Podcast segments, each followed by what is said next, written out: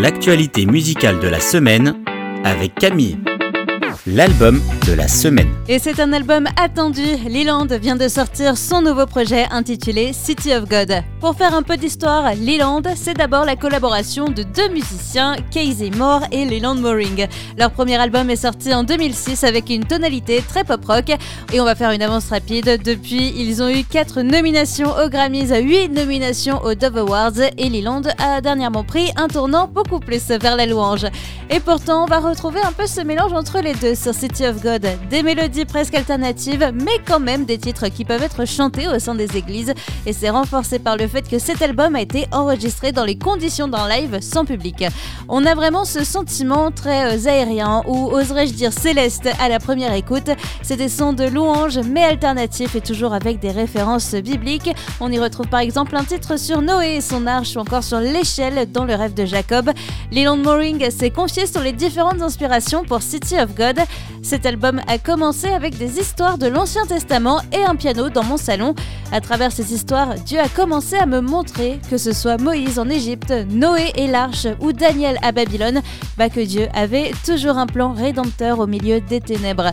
Leland pousse encore ses propres limites créatives avec City of God, autant dans les textes que dans la musicalité, et c'est notre album de la semaine le titre de la semaine. Est-ce que vous avez déjà eu cette réalisation? L'existence du paradis change tout à nos vies. C'est le message dans notre titre cette semaine, Heaven Changes Everything de Big Daddy Weave. Le chanteur du groupe Mike Weaver a perdu son père, sa mère et son frère Jay, qui était aussi le bassiste du groupe. Et ce qu'il dit, c'est qu'il était au plus bas à ce moment-là. J'aime beaucoup aussi ce qu'il nous dit sur les dessous des paroles de ce titre.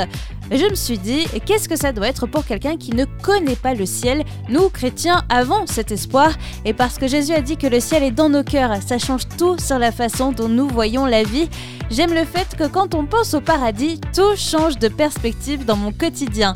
Je suis tellement reconnaissant que les cieux changent tout.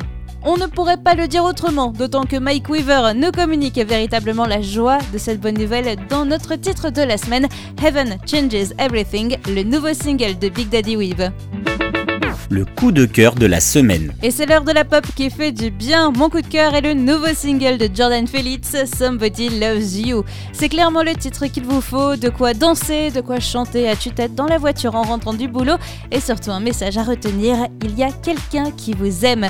Ce quelqu'un, ce n'est pas n'importe qui, Dieu vous aime et plus que ce que vous pouvez l'imaginer, il est là, toujours à nos côtés, même dans les moments difficiles. On peut être seul, mais la solitude n'existe pas lorsque l'on connaît Dieu.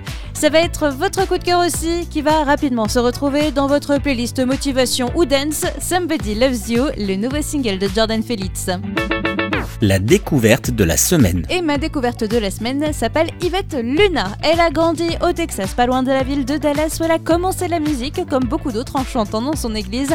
Mais quelque chose qui me marque dans son parcours et son témoignage, c'est qu'elle ne voyait absolument pas ce ministère comme une possible carrière. Pour elle, c'était juste fun. Elle chantait à l'église, mais ça ne pouvait pas être son métier.